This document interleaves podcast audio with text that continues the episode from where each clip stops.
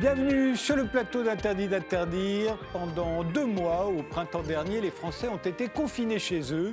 Comment et pourquoi cette mesure qualifiée de moyenâgeuse, mais en réalité totalement inédite dans l'histoire de l'humanité, a-t-elle été prise par le président de la République? Et pourquoi le 17 mars? Pourquoi pas plus tôt? Le sociologue Henri Bergeron a des réponses à, toutes ces questions. Avec Olivier Boras, Patrick Castel et François Dedieu, il a mené une enquête à chaud auprès des acteurs de la crise. Il publie aujourd'hui Covid-19, une crise organisationnelle aux presses de Sciences Po, qui éclaire d'un jour nouveau ce qui se passe dans notre pays depuis un an. Mais commençons tout de suite par notre époque, comme c'est la tradition dans cette émission. Qu'est-ce qui caractérise ce début de 21e siècle? Voici l'image que vous avez choisie, Henri Bergeron. Elle est derrière moi. Que représente-t-elle? Euh, elle représente euh, certainement la prise en compte euh, avec une acuité beaucoup plus prononcée des effets sur toute, sur une, toute une série de dimensions des effets des mesures qui ont été prises pour lutter contre l'épidémie elle-même. Donc là, on voit une personne qui euh, est penché sur son ordinateur, qui euh, sort certainement euh, peut-être de l'hôpital ou qui est un soignant. Il y a de la boisson, on ne sait pas si c'est de la boisson alcoolisée. Pour moi, ça, reflétait à la fois les, conséquences sociales, psychiques, économiques, donc certainement des conséquences en termes sanitaires qu'on aura à la suite de cette période très dure, et très dure aussi par les mesures que l'on a prises. Eh bien, commençons tout de suite.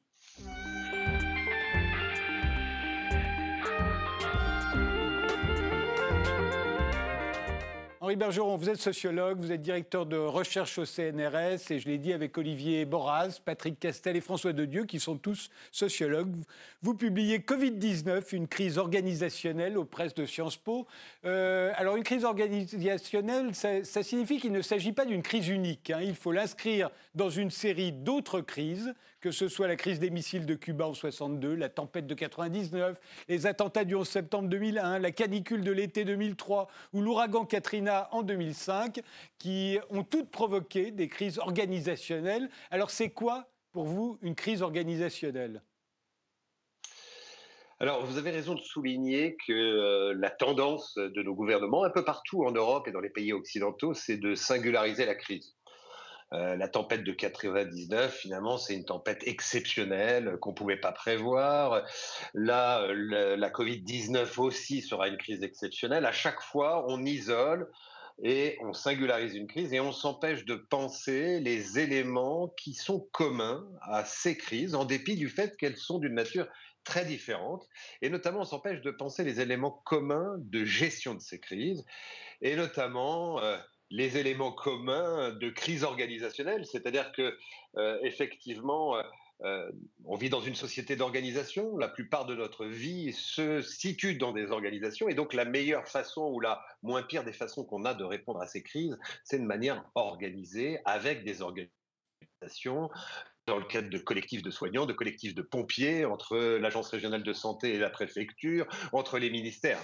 Donc il est toujours très très intéressant de regarder comment se comportent les différents ensembles organisationnels qui sont censés répondre à ces crises. Et notre constat euh, est que euh, la réponse française a été une réponse qui a mis en exergue un certain nombre de choses formidables, comme la coopération à l'hôpital, mais aussi des choses beaucoup plus compliquées, comme la coopération euh, entre le gouvernement et ses ministères, entre ministères, entre ministères et représentations locales de l'État, entre les représentations locales de l'État, par exemple les ARS, les préfectures, et euh, les forces électives, notamment les régions et les municipalités.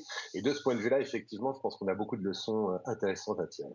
Alors il y a une date qu'on a tous retenue et qui sera dans les livres d'histoire, c'est celle du 17 mars. Le 17 mars, le président de la République nous annonce qu'on va être confiné. Euh, mais il y en a une plus importante, en fait, quand on lit votre livre, c'est celle du 12 mars. C'est le 12 mars que le Conseil scientifique présente à Emmanuel Macron les modélisations mathématiques alarmantes de l'Imperial College et même de l'Institut Pasteur. Et c'est le 12 mars que nos dirigeants réalisent qu'on n'a pas de stock de masques, ni, de tests, ni les tests nécessaires. Et, enfin, c'est le 12 mars que Emmanuel Macron fait son célèbre discours à la télévision sur le fait que nous sommes en guerre contre un, un ennemi invisible. On est le 12 mars. Et c'est seulement le 17 mars que l'on va euh, confiner, mais on est quand même le 12 mars et on se dit ça aurait pu être beaucoup plus tôt. On aurait, pu, on aurait dû mettre en, place notre plan euh, pandémie euh, contre la grippe, toutes choses qu'on avait prévues. Ça ne s'est pas produit. Alors évidemment, je vous propose de partir à partir de, ce 12 mars, le moment où nos dirigeants en fait paniquent, hein, d'après ce que vous, vous racontez dans votre livre, et on s'aperçoit qu'avant cette date-là, la confiance régnait en fait. En dépit de ce qu'on voyait en Chine, de ce qu'on voyait en Italie, la confiance régnait. Et il faut l'expliquer, cette confiance, hein, ce que vous faites dans le livre. Pourquoi est-ce qu'on était si confiant? Alors, euh, pour, le dire, pour le dire euh, comme le montrent nos recherches, on n'a pas pu établir très clairement quand les autorités se sont rendues compte effectivement qu'elles ne disposaient pas des instruments classiques de la santé publique, notamment les tests, les masques, euh, pour euh, prévenir euh, la survenue massive de cette épidémie, pour prévenir sa croissance exponentielle. mais on sait que c'est arrivé relativement tardivement et que, comme vous dites, pendant un certain temps, on a confiance. Alors pourquoi on a confiance? La première chose, c'est que on parle de ce qu'on appelle un risque scélérat. Donc, c'est un concept qui a été inventé euh, par François de Dieu quand il analyse euh, la tempête de 1999. Souvenez-vous, euh, Météo France repère une formation massive de nuages au-dessus de l'Atlantique en hiver, quoi de plus normal. Elle va arriver, on lance des alertes de routine et de suivi hein, qui sont classiques chez Météo France, mais, mais personne ne s'attend finalement à ce que cette tempête soit aussi violente et ça va provoquer un nombre de dégâts, de la désorganisation aussi, un nombre de dégâts très importants en France. Un risque scélérat, c'est donc quoi? C'est finalement un risque pour lequel on se prépare, pour lequel on se prépare bien, voire pour lequel on surréagit, mais qui ne se produit jamais avec l'amplitude qu'on a imaginée.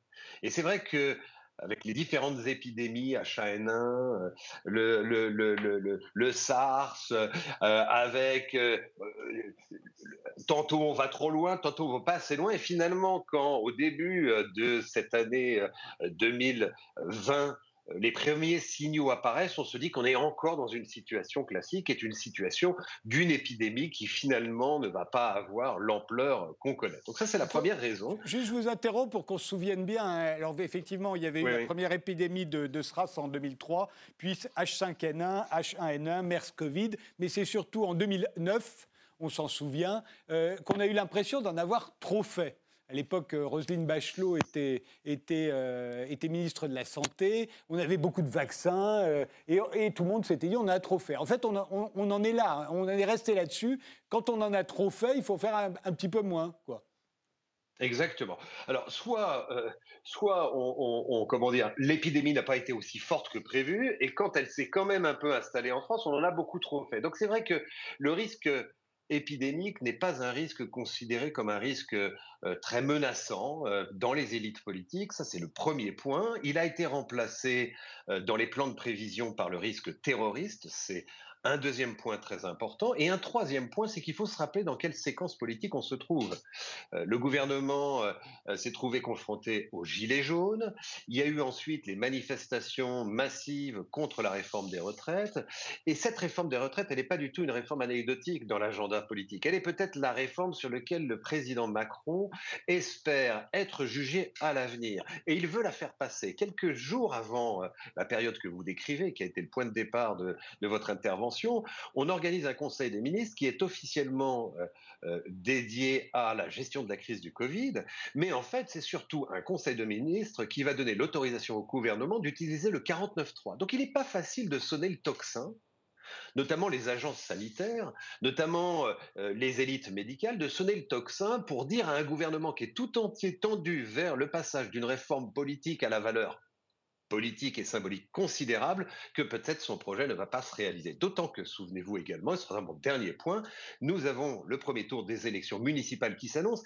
Et là aussi, Emmanuel Macron est dans une séquence politique difficile. Euh, beaucoup lui reprochent le caractère jupitérien de sa, euh, euh, de sa présidence. Beaucoup lui reprochent de court-circuiter les corps intermédiaires, de ne pas dialoguer avec la société. Il ne va pas être en plus celui qui, pour une épidémie qui, qui s'annonce, va être le premier à annuler des élections qui sont un moment de la vie démocratique absolument essentiel du pays. Mais vous, vous expliquez bien d'ailleurs que ce n'est pas facile d'arrêter tout un processus administratif, démocratique. Euh, là, les élections, elles ont lieu, le premier tour des élections municipales a lieu le 15 mars. On l'a dit, le 12 mars, ça y est, nos dirigeants ont compris que de toute façon, ça va être inéluctable. Il va falloir, euh, si on veut juguler euh, cette épidémie, il va falloir confiner. Et pourtant, le 15 mars, ils appellent à aller voter. Euh, en fait, même s'ils avaient voulu l'arrêter, à ce moment-là, vous dites que ce n'était pas forcément possible et qu'on l'a vu dans d'autres crises organisationnelles précédentes. Oui, alors ce qui se passe pour ces élections, je, vous dis, je pense que le maintien des élections était une volonté politique forte du gouvernement à ce moment-là. Il était très important symboliquement de ne pas être le premier ministre de la, le premier gouvernement de la Ve République à suspendre la tenue de ce moment euh, absolument euh, crucial. Euh, à partir du 12 mars, en fait, suite au, week-end du 8-10 mars, où il y a vraiment l'épidémie prend vraiment de son ampleur dans, le pays, les informations que possède le Conseil scientifique, donc le Premier ministre, le ministre de la Santé et le Président de la République, sont des informations qui nous viennent directement de la Salpêtrière et de Bichat, qui sont deux hôpitaux de référence à cette époque-là, vers lesquels on envoie les cas les plus graves. Donc, les prévisions de l'Imperial College, combinées à ces informations cliniques où on téléphone et on dit on est submergé, il y a des jeunes, il n'y a pas simplement que des personnes âgées avec des comorbidités, euh, c'est vraiment terrifiant, euh, nos services de réanimation sont déjà complets, tout ça va contribuer effectivement à rendre inéluctable le confinement parce qu'on n'a pas les autres instruments de la santé publique et notamment on n'a pas les masques qui auraient pu euh, certainement peut-être changer la donne sur cette décision absolument cruciale. et puis il y a le poids de l'Italie. Oui, non, non, euh, justement, euh, arrêtons-nous un, moment parce qu'il y a, vous l'avez dit, on était préparé, le risque était identifié, il y avait eu des épidémies précédentes, on, avait un plan de pandémie grippale élaboré en 2004, mis à jour jusqu'en 2011, et jusque-là, on est prêt, on est prêt. Or, là, on n'est plus prêt, on ne va pas pouvoir l'activer, ce plan pandémie grippale. Qu'est-ce qui s'est passé là aussi? Qu'est-ce qui fait que là, il y a une crise organisationnelle euh, euh, flagrante, hein, puisqu'on s'aperçoit, le gouvernement s'aperçoit à un moment qu'en fait, il n'y a pas de masque, il n'y a pas de test, et il le croyait, il croyait qu'il y en avait. Alors, euh, bon, ça on l'explique dans l'ouvrage, je ne peux pas, je peux pas jeter un regard très précis sur l'ensemble de ces processus historiques, mais grosso modo, dans notre ouvrage, on montre comment pendant toute la décennie 2010, grosso modo, toute une série de décisions liées à la gestion des, des, stocks de masques, et notamment la distinction entre stock stratégique et stock tactique. Donc stock stratégique, géré par l'État et stock tactique géré par les acteurs locaux va contribuer à brouiller les responsabilités sur cette gestion de stock. Et puis aussi, il faut le dire, euh, c'est pas la menace la plus importante. On n'y croit pas à l'idée qu'il puisse y avoir une pandémie. On a eu, on a été échaudé, comme je, le disais encore tout à l'heure, on a été échaudé par euh, des, des, débuts de menaces, mais qui ne se sont jamais réalisés. Donc effectivement, on n'a pas les masques, on n'a pas les tests pour d'autres raisons euh, sur lesquelles j'en viendrai si vous voulez, même si notre investigation est encore en cours sur ce sujet compliqué. Et donc, euh, eh bien, euh, euh, on se dit qu'on ne va pas réussir. enfin, on se dit que, au moment où on doit prendre la décision, on ne peut pas faire autrement que de décider pour le confinement. Éventuellement, on eût pu décider d'un confinement qui était un confinement peut-être plus régionalisé. Mais en France, vous savez, on n'aime pas rompre l'égalité par rapport à des biens publics comme la sécurité sanitaire. Donc, on ne pouvait pas dire à tout le monde, vous, vous allez être confiné à tel endroit et pas confiné à tel l'autre.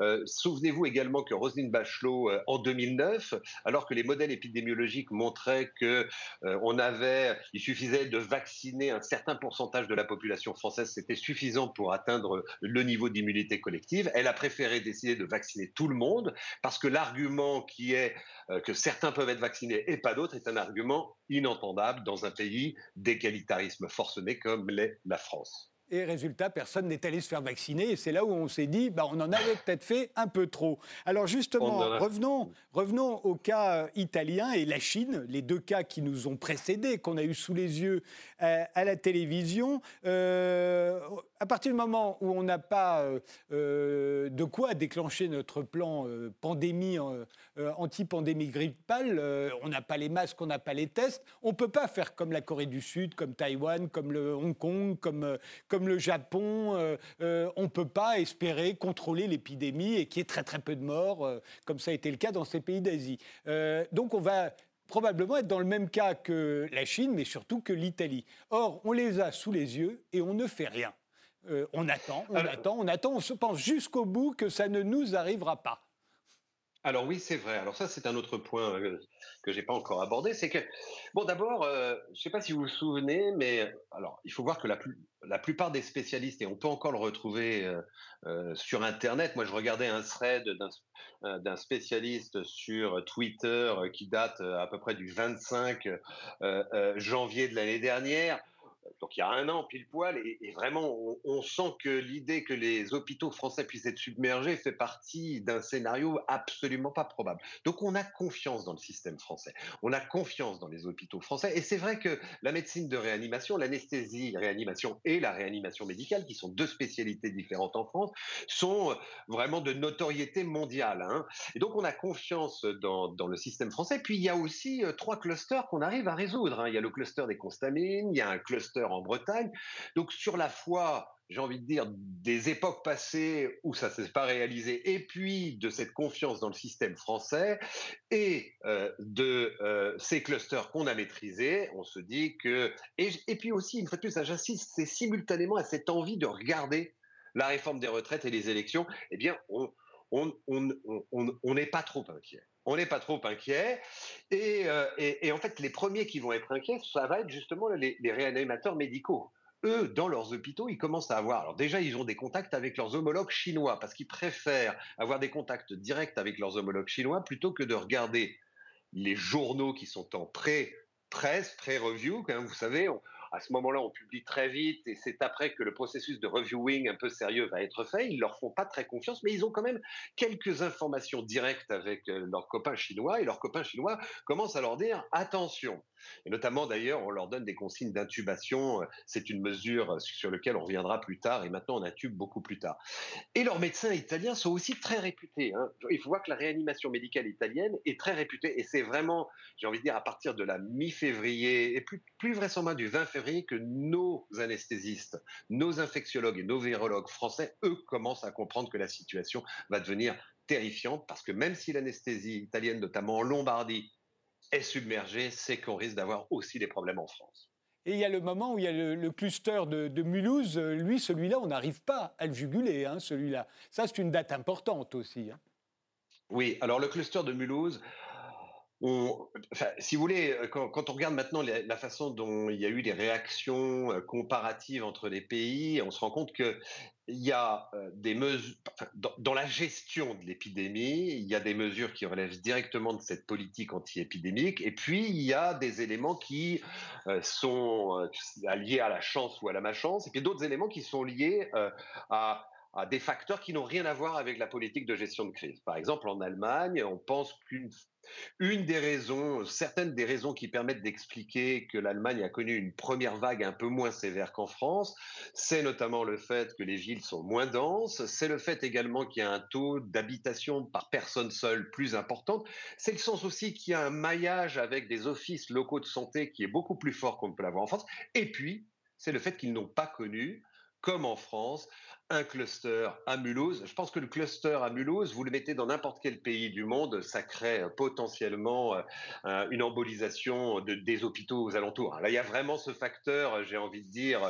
Euh, euh, alors, je ne vais pas dire malchance, je ne sais pas si c'est un terme scientifique qu'on peut utiliser, mais en tout cas, la France a connu, plutôt que les autres, un événement majeur de diffusion du virus sur son territoire. Et puis il y a ces modélisations mathématiques très très alarmantes qui circulent, auxquelles, d'après ce que vous racontez dans le livre, le président de la République est confronté le 12 mars. ces modélisations mathématiques, aujourd'hui certains disent oui, alors c'était totalement délirant, on nous, on nous promettait 300 ou 400 000 morts, on les a pas eus. Ben oui, on les a pas eus parce qu'on a confiné.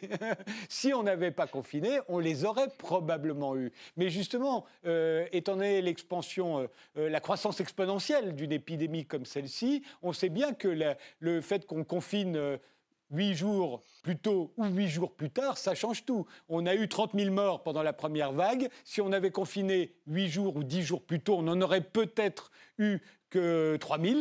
Et si on avait confiné huit jours ou dix jours plus tard, on en aurait eu vraisemblablement 300 000. Alors, je n'ai pas les compétences scientifiques pour parfaitement évaluer euh, la fiabilité de ces, euh, modèles. Euh, ce que je peux dire en tout cas, c'est que tout début mars, quand une première réunion d'experts s'organise à l'Élysée, personne ne porte le masque et les prévisions de l'Imperial College sont présentées et tout le monde est un peu, j'ai envie de dire, distant ou critique par rapport à ces prévisions. L'Imperial College, dans le milieu des épidémiologistes, est, paraît-il, connu pour être spécialement euh, alarmiste, et on ne prend pas vraiment en considération, et surtout avec le, sérieux qu'elle mérite, ces euh, premières estimations. Quand elles reviennent ces mêmes estimations quelques jours plus tard, avec en plus les éléments cliniques qui remontent de la plupart des hôpitaux, tout d'un coup, elles prennent, j'ai envie de dire, une nouvelle capacité de conviction. Et c'est pour ça aussi qu'on a parlé de panique des élites, c'est que tout d'un coup, on se retrouve, le président, son Premier ministre et son ministre de la Santé se retrouvent en face euh, d'un conseil scientifique. Il y a une grande asymétrie de connaissances, le conseil scientifique qui lui dit ça va être un carnage. Et donc, de ce point de vue-là, effectivement, la décision du confinement devient nécessaire. Il y a juste un point, Frédéric, sur lequel je voudrais revenir. Vous dites on n'a pas activé le plan de pandémie grippale. Alors nous, euh, euh, il y a eu des premières alertes, il y a eu un système, j'ai envie de dire, de suivi de l'épidémie qui a été très tôt mis en place dès le début janvier. On est dans la routine classique, on active hein, un certain nombre de mesures euh, de surveillance, de vigilance au sein du ministère de la Santé pour le suivi euh, très sérieux de cette épidémie. Donc de ce point de vue-là, on, mais on n'active pas le plan de pandémie grippale, on fait l'hypothèse pour la raison principale que le plan de pandémie grippale, ça oblige à mettre dans le jeu un organe qui a été prévu pour la gestion de ce type de crise, qui est la cellule interministérielle de crise. Et la cellule interministérielle de crise, elle fait remonter à la table des discussions et de la décision un ensemble d'agences, de ministères, dont le ministère de l'Intérieur, que certainement Emmanuel Macron, Édouard Philippe et euh, Olivier Véran ne voulaient pas voir rentrer dans le jeu de la discussion. Et là, on a quelque chose qui est euh, certainement l'expression et la manifestation euh, d'un mode de fonctionnement de, de ce gouvernement qui se méfie de ses administrations. la tempête qui a eu lieu deux ans auparavant a été très mal gérée dans les îles, a été très mal gérée par la sécurité civile. Il y a beaucoup de, de, de reproches qu'on fait notamment par rapport à la sécurité civile qui dépend du ministère de l'Intérieur. Et nous, on y voit vraiment la volonté euh, pour le président, le Premier ministre et le ministre de la Santé de s'octroyer une capacité de décision autonome, hein, sans avoir à faire monter à la table des négociations des agences, des administrations qui ont leurs intérêts, leur culture, qui parfois sont en conflit entre elles. Donc de ce point de vue-là, il y a vraiment eu une gestion qu'on pourrait dire élitaire des grandes décisions de la crise. Mais en même temps, euh, et on va en parler plus longuement après la pause, mais en même temps, à ce moment-là, on va créer, euh, euh, c'est le 10 mars, hein, on, crée le Conseil scientifique. Et là, pour la première fois, on va s'abriter derrière la science pour justifier des décisions politiques. Ça n'était encore jamais arrivé, ça. donc, on, veut être autonome, mais en même temps, on a, on a besoin de la science à ce moment-là. Alors vous avez parfaitement raison, c'est tout à fait juste. C'est-à-dire, euh, comment dire, je pense que euh, nous faisons l'hypothèse que le geste d'Emmanuel Macron, qui consiste, d'Emmanuel Macron et de son équipe, qui consiste à créer un conseil scientifique, c'est un geste qui vise justement à se ménager une capacité de décision autonome. D'ailleurs, c'est quelque chose qu'on a déjà trouvé dans l'histoire. Hein. Kennedy l'avait fait. On sait que Bernard Cazeneuve, au moment des attentats de 2015, se crée ce qu'il appelle aussi le fumoir. C'est que vous, vous créez euh, comment dire, un comité d'experts qui ne représente que leur personne et qui ne représente pas des administrations, et on pense qu'on va être tous en autonomie pour discuter. Mais en fait, euh, ce conseil scientifique, comme je le disais, il est il, est porteur d'une expertise, il sait des choses qui fait que le gouvernement est très dépendant de son avis. Et donc, en croyant devenir autonome, finalement, on se lie les mains avec des experts particuliers qui ont une expertise beaucoup plus importante que celle. Et c'est pour ça qu'il y a une forme de panique, j'ai envie de dire, de, l'État à ce moment-là. C'est tout d'un coup, euh, il y a panique quand on n'arrive plus à faire sens d'une situation. Et ce sens, il est apporté par ce conseil scientifique en disant ça va être un carnage, protégeons les hôpitaux euh, et de ce point de vue-là, quand vous dites c'est la science qui dicte la décision politique, je pense effectivement qu'on peut dire de ce point de vue-là que la science a été décisive dans la formation des décisions politiques du gouvernement, et pas n'importe quel sens. C'est une science biomédicale, ce sont des médecins universitaires parisiens, ce n'est pas la santé publique, ce n'est pas l'économie, ce n'est pas toute une autre série de sciences qui ont des regards sur d'autres types de conséquences de ce type de pandémie. On fait euh, une pause. Henri Bergeron, on se retrouve juste après. On continue de parler de votre livre tout à fait passionnant.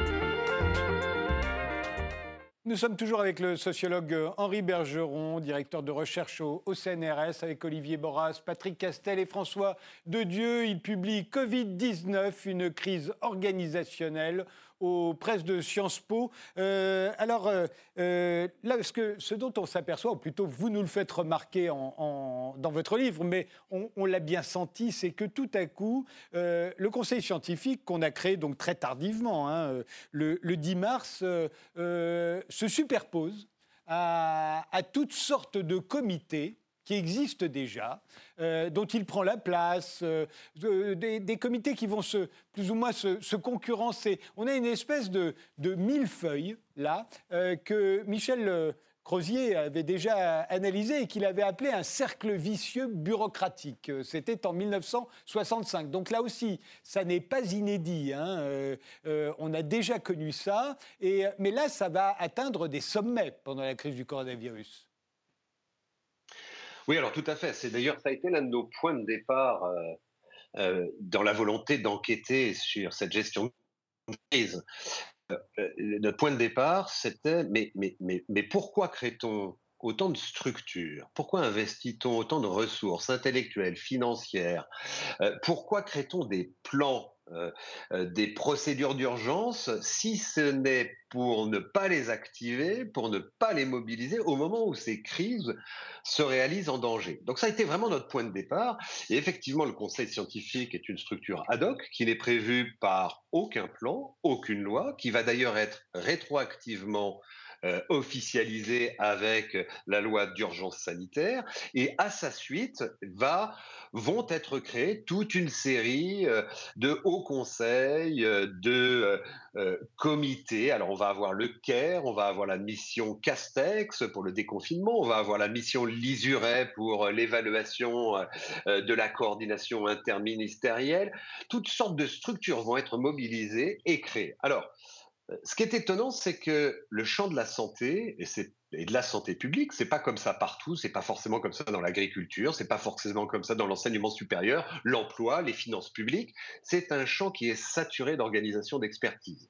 Vous avez un organisme dédié qui est l'INSERM, vous avez euh, quatre ou cinq agences sanitaires, vous avez des hauts conseils, vous avez plusieurs ordres, des médecins, des pharmaciens, vous avez des sociétés savantes. Enfin, j'ai envie de dire que c'est vraiment un endroit où on est très équipé en, institutions expertes, et en plus des institutions expertes qui ont déployé des méthodologies pour prendre des décisions en situation d'incertitude.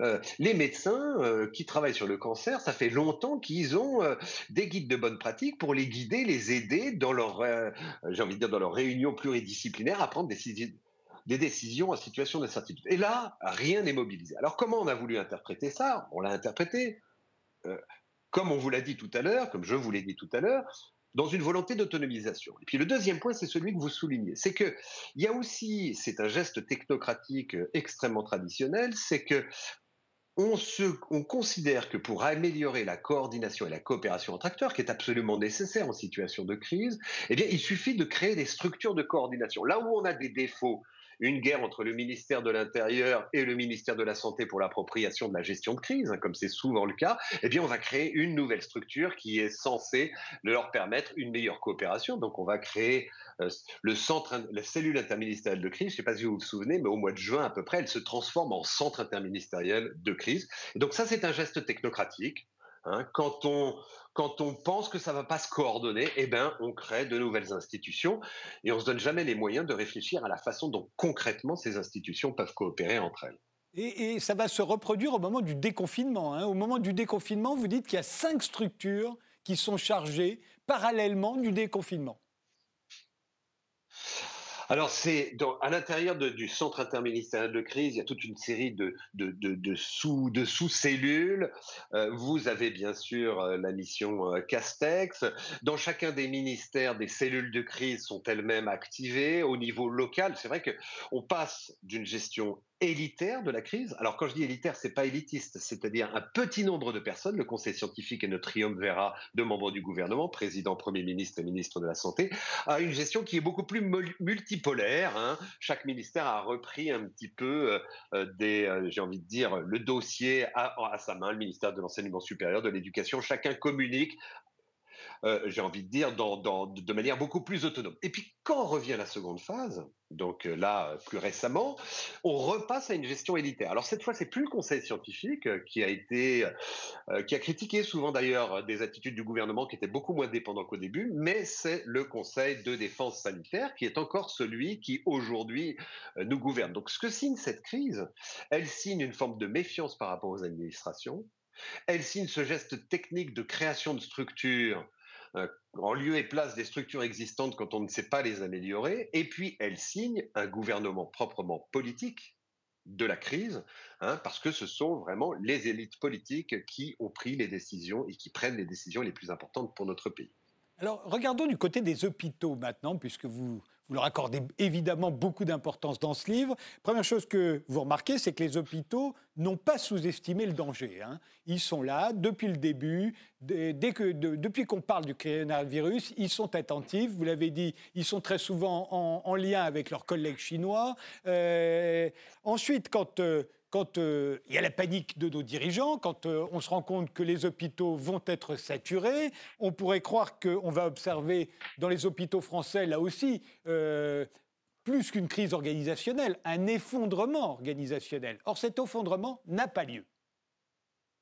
Oui, alors cette histoire, euh, ce, concept d'effondrement organisationnel, il est souvent utilisé dans la littérature de sciences politiques et de sociologie des crises, justement pour insister sur le fait que face à une situation terrifiante et incertaine, les organisations s'effondrent, elles ne savent plus fonctionner, il y a une dislocation, les gens ne travaillent plus, les gens éventuellement quittent leur poste et on n'a pas du tout ça à l'hôpital.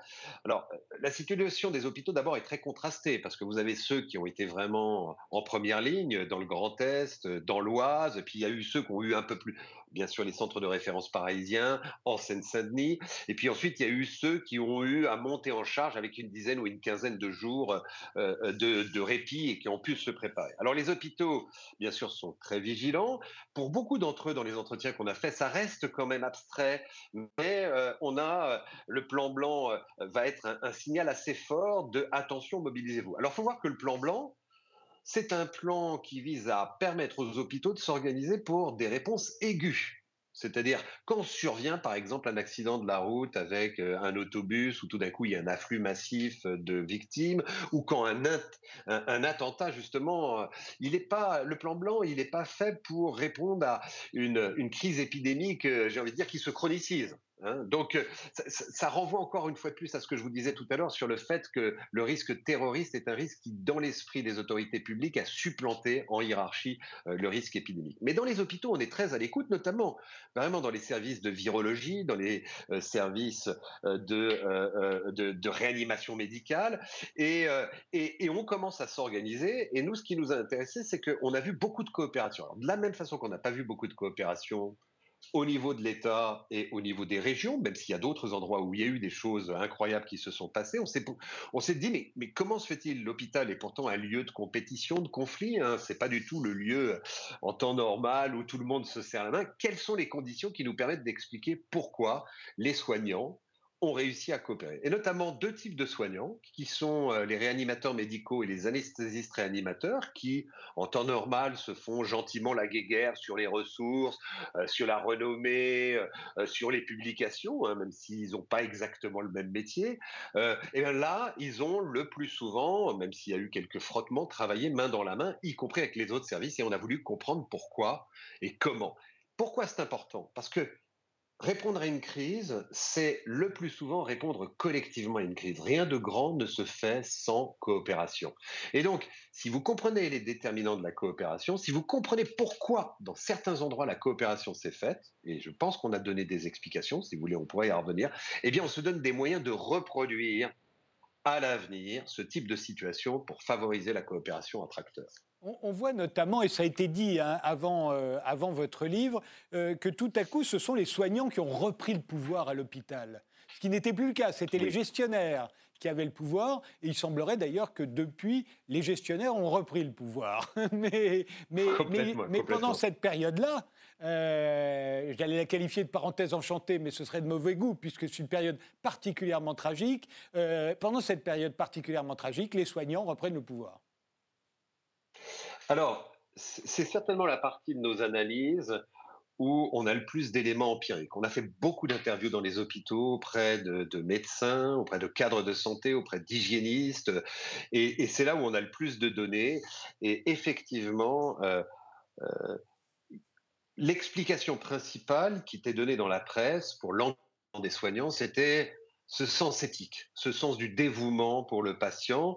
Et euh, on n'était pas satisfait par cette explication. Euh, euh c'est pas ces médecins qu'on applaudissait tous les soirs. Bien sûr, ils ont un code de déontologie et un engagement qui est absolument formidable. C'est dur d'être médecin, c'est dur d'être médecin dans les conditions de l'hôpital public français actuellement, notamment pour des questions matérielles.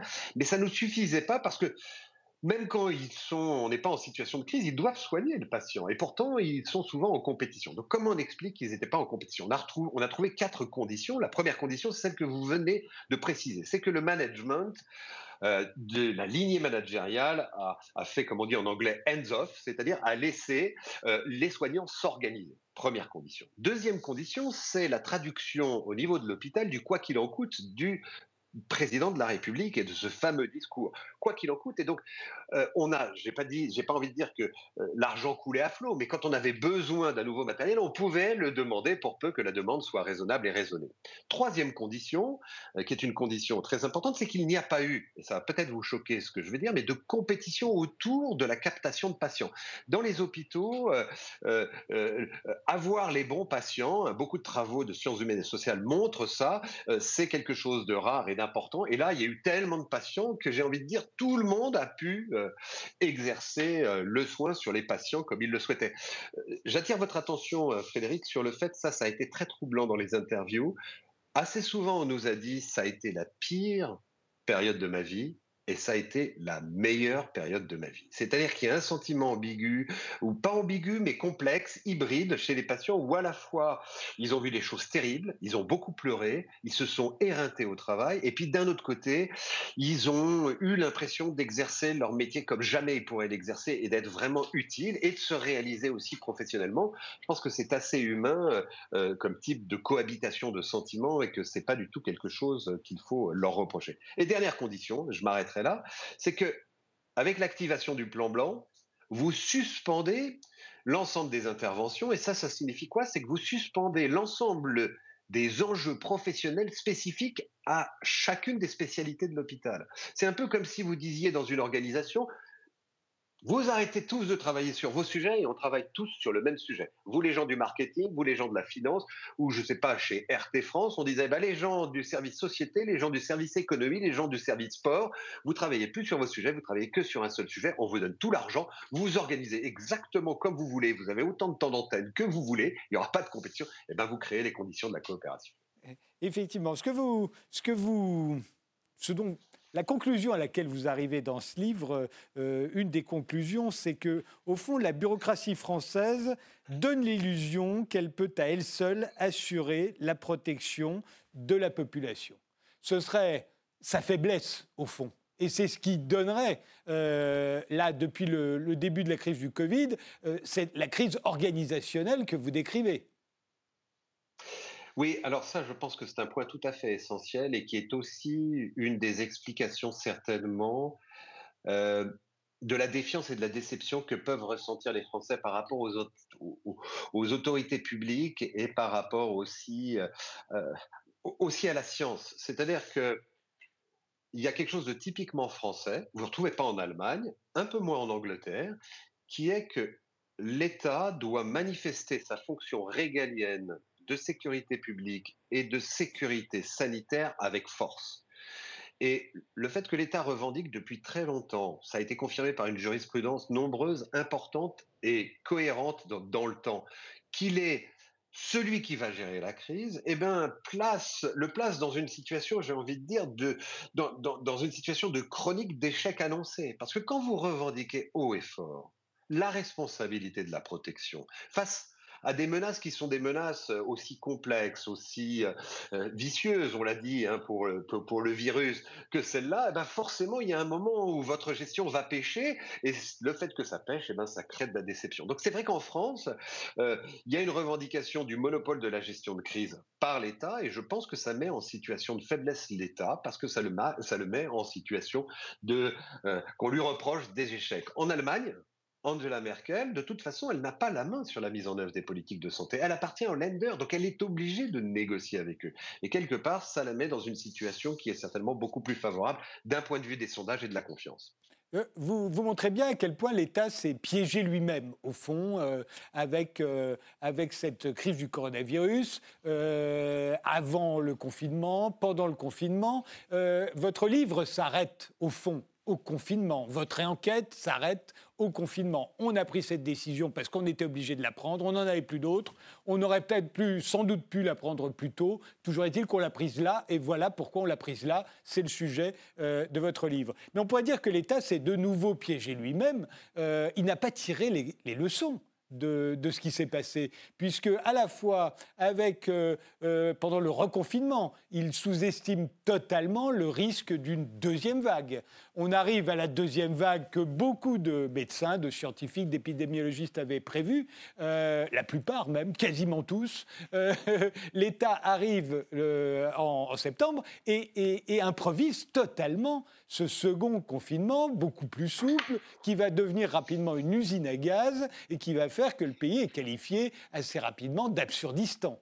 Euh, donc il s'est repiégé à ce moment-là, il se repiège au moment de la campagne de vaccination, euh, il concocte une campagne de vaccination très lente, et puis quand il s'aperçoit à quel point elle est lente par rapport aux autres pays européens, il décide de l'accélérer, mais c'est trop tard. Et puis, en ce moment même, euh, on connaît le dilemme du gouvernement entre face aux, variants britanniques ou sud-africains, euh, reconfinement strict immédiat, le plus tôt possible, disent les épidémiologistes depuis un mois maintenant, et le gouvernement temporise, espère euh, pouvoir s'en passer, que le, couvre-feu fera son œuvre, qu'on ne va pas être obligé de refermer tout, parce que ça coûte euh, très très cher, et puis ça coûte aussi l'image que vous avez choisie euh, pour ouvrir cette émission, hein, c'est-à-dire du désespoir, et ça aussi, ça tue à plus ou moins long terme, mais on a l'impression que tout s'est reproduit exactement de la même manière. Euh, alors, je ne serai peut-être pas aussi sévère euh, dans votre jugement que vous ne pouvez l'être. Je pense qu'effectivement, euh, on n'a pas eu de véritable opération menée par l'État de retour d'expérience. Alors, on a eu les deux commissions parlementaires. On sait ce que ce que valent ces commissions parlementaires. Elles ont tendance à singulariser la crise, à dire c'est exceptionnel, euh, et elles ont tendance soit à vouloir faire des coupables individuels, soit à pointer des défaillances organisationnelles ou des défaillances technologiques. Euh, nous, on est vraiment pour un système de retour d'expérience où on se met euh, tout de suite à chaud, comme on a pu le faire dans les conditions d'observation, pour pouvoir capitaliser là-dessus pour les autres, les autres crises. Et c'est vrai que euh, je, suis vraiment en attente.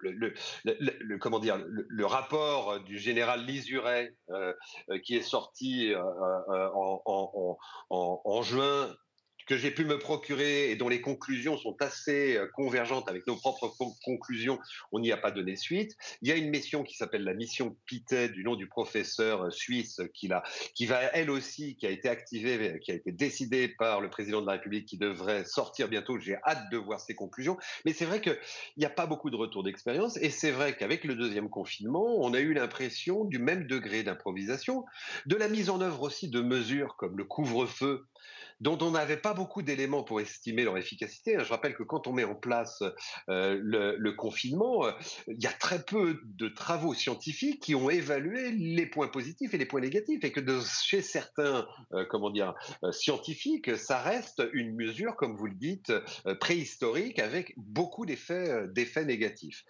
Alors là où, moi j'ai l'impression qu'il y a un certain nombre de leçons qui ont été tirées, justement d'abord sur la, sur la, sur la, sur, sur la stratégie de vaccination. Alors, je vais pas, et après, je reviendrai sur, euh, la mise en œuvre. Sur la stratégie de vaccination, l'État n'a pas cherché à, à mimer ce qui se faisait dans les autres pays. Au contraire, il a essayé de tenir, il me semble, euh, compte de la spécificité de la situation française avec un niveau d'hésitation vaccinale. Alors parmi les hésitants, vous avez des gens qui se posent des questions, j'ai envie de dire de bonne loi par rapport à la vaccination ou qui se posaient des questions. Et puis vous avez vraiment ce qu'on appelle les antivax, donc c'est un, une espèce de nébuleuse qui n'est pas du tout intégrée et cohérente. Mais euh, il a fallu tenir compte de ça et je pense que l'État s'est dit qu'en y allant prudemment, eh bien c'était une façon de construire ce lien de confiance qui est un lien de confiance très érodé pour les raisons que j'ai mentionnées euh, euh, auparavant. Là où il a pêché pour la stratégie de vaccination, c'est que finalement, il a reproduit euh, un, comment dire, un tropisme technocratique français, là encore, que je n'ai pas encore mentionné, qui est celui de séparer la pensée de la stratégie de la pensée de la mise en œuvre. C'est ce, qui, ce sur quoi se valorisent les élites françaises, et c'est aussi comme ça dans les grandes entreprises, c'est de penser la stratégie, de penser la loi, de penser le beau texte. Et puis ensuite, l'intendance suivra. Et quand l'intendance ne suit pas, on dira que l'intendance prendra. Or, on ne peut pas faire de stratégie sans tenir compte des conditions logistiques et organisationnelles dans lesquelles elles vont être mises en œuvre. Enfin, je veux dire, ce n'est pas possible. Et ça, de ce point de vue-là, on l'a aussi vu pour les tests. On a décidé qu'on allait faire une, campagne absolument massive de tests, souvenez-vous, en septembre alors que la mise en œuvre n'a peut-être pas été assez pensée avec les premiers opérateurs de ces tests qui étaient les laboratoires et on a vu les queues devant les laboratoires euh, euh, qu'on a vus. Donc de ce point de vue-là, euh, moi j'ai bien aimé le fait que même si finalement il s'est fait rattraper par la patrouille comme vous l'avez dit et finalement il a accéléré, j'ai bien aimé qu'il tienne compte de la spécificité française. La dernière chose, c'est ce confinement et c'est ce dernier point. Moi, il y a, quelque chose pour lequel, enfin, nous, on est content que, le gouvernement tienne compte des conséquences absolument massives de ces mesures massives. Et, ça va être terrible dans les années à venir. Pour l'instant, ça reste abstrait, mais je vous dis, y compris politique y compris politique. Euh, maintenant, je pense que c'est un sujet absolument euh, euh, affolant. Est-ce que je favorise les morts d'aujourd'hui ou je favorise les morts de demain? C'est un sujet, je ne sais pas si moi-même je peux y répondre. En revanche, je trouve qu'effectivement, l'État n'a pas du tout organisé de débat démocratique autour de ce qui est un, un sujet euh, et un choix de société dans ce que ça a de plus dramatique et de plus sérieux euh, qu'on puisse envisager. Euh, on prépare une société terrible par euh, les, par les confinements. autant pendant la première vague, il était très difficile d'organiser une discussion avec la société civile, avec les représentants des partis, etc. Autant c'est quelque chose qu'il faut absolument faire maintenant. D'ailleurs, ils ont tiré des leçons. Hein. Vous avez vu qu'ils ont consulté les formations parlementaires sur cette question du confinement. Donc de ce point de vue-là, il y a, il me semble, une petite petite amélioration euh, euh, par rapport à, la situation qui pouvait exister il y a encore quelques mois. Néanmoins, euh, tout le monde insiste beaucoup sur la concertation et l'un des reproches principaux que l'on fait à ce gouvernement, mais à tous les gouvernements euh, français depuis l'origine, au moins depuis la Ve République, c'est de, de, ne pas aller vers la concertation. Mais enfin, on sait très bien ce que c'est la concertation sur euh, confinement ou repas reconfinement. Euh, on aurait autant d'avis qu'il est imaginable et à la fin, il faudrait bien trancher. rien ne dit qu'il n'y a pas eu ces consultations d'ailleurs. Mais est-ce qu'elles ont vraiment de l'importance Puisqu'à la fin, à la fin, on sait très bien qu'il y aura des gens d'avis très très divers et qu'il faudra bien prendre une mesure et ce sera l'une ou l'autre. Oui, une question qui est souvent euh, posée dans le cadre de la démocratie participative. Finalement, quelle est la valeur de ces contributions euh, euh, Moi, je pense que de toute façon, il est important d'organiser ces contributions, justement pour saper le sentiment négatif que les gens peuvent avoir d'être piloté d'en haut euh, sans être consulté. Après, il faut euh, être modeste par rapport à ce que cette euh, participation et consultation peut avoir dans pareille situation historique. Mais je pense que c'est un devoir de discussion démocratique qui, de, toute façon, ne peut pas faire de mal à notre fonctionnement démocratique. Et, et, puisque alors justement c'est une crise organisationnelle. Enfin, c'est l'aspect crise organisationnelle que vous avez euh, minutieusement étudié dans, dans, dans ce livre. Euh, avec quelle autre crise organisationnelle est-ce qu'elle a le plus de, points de comparaison, à votre avis? On a, parlé de Katrina, par exemple. Sur le côté, euh, on, on sous-estime les risques, c'est comme dans Katrina, par exemple. Il y, a, beaucoup d'aspects sur lesquels. Euh, il y a beaucoup d'aspects sur lesquels elle diffère, et puis il y a beaucoup d'aspects sur lesquels elle est similaire. Euh, il y a des aspects sur la crise des missiles de Cuba dans la prise de décision, hein, qui, sont, euh, qui sont assez, similaires. Et sur les jeux de pouvoir qui existent dans ces comités de prise de décision. Il y a des aspects sur, euh, dans la tempête de 99, sur la compétition au niveau local entre, euh, par exemple, le SAMU et la sécurité civile, entre, entre les différentes administrations locales, qui là aussi, qui va prendre la main Est-ce que ça, par exemple, ça va être la préfecture ou, ou l'équivalent de, de l'ARS Donc il y a, y, a, y, a, y a plein de crises sur lesquelles on peut trouver des, aspects similaires. Euh, euh, elle a après euh, des caractéristiques absolument considérables et notamment le fait qu'elle touche toutes les franges de la société, plus durement certainement, elle a des effets très stratifiés socialement, on le sait, et qu'elle est mondiale. Donc de ce point de vue-là, ça fait quand même une crise très particulière. La dimension organisationnelle, c'est pas juste une dimension. C'est ça, c'est un point sur lequel je voudrais insister. C'est pas juste une dimension. C'est qu'on ne répond pas à une crise euh, sans action collective et coopération. Donc c'est un ingrédient absolument décisif. L'État, qu'est-ce qu'il doit faire? Il doit apporter les moyens matériels de gestion de la crise, les vaccins, les tests, les masques, mais il doit aussi créer les conditions de la coopération entre les acteurs qui vont mettre en œuvre ces politiques. Et c'est vrai qu'on a tendance à réfléchir sur les politiques publiques et les politiques de gestion de crise uniquement sur cet aspect matériel et technique, en se disant bah, est-ce qu'on a suffisamment de masques, est-ce qu'on aura suffisamment de tests, est-ce qu'on aura suffisamment de vaccins, et qu'on réfléchit pas assez sur la façon dont on met en mouvement euh, cette distribution de masques, cette production de masques et la coopération entre les acteurs qui concourent à vacciner, à protéger, à se coordonner euh, pour apporter du secours, par exemple.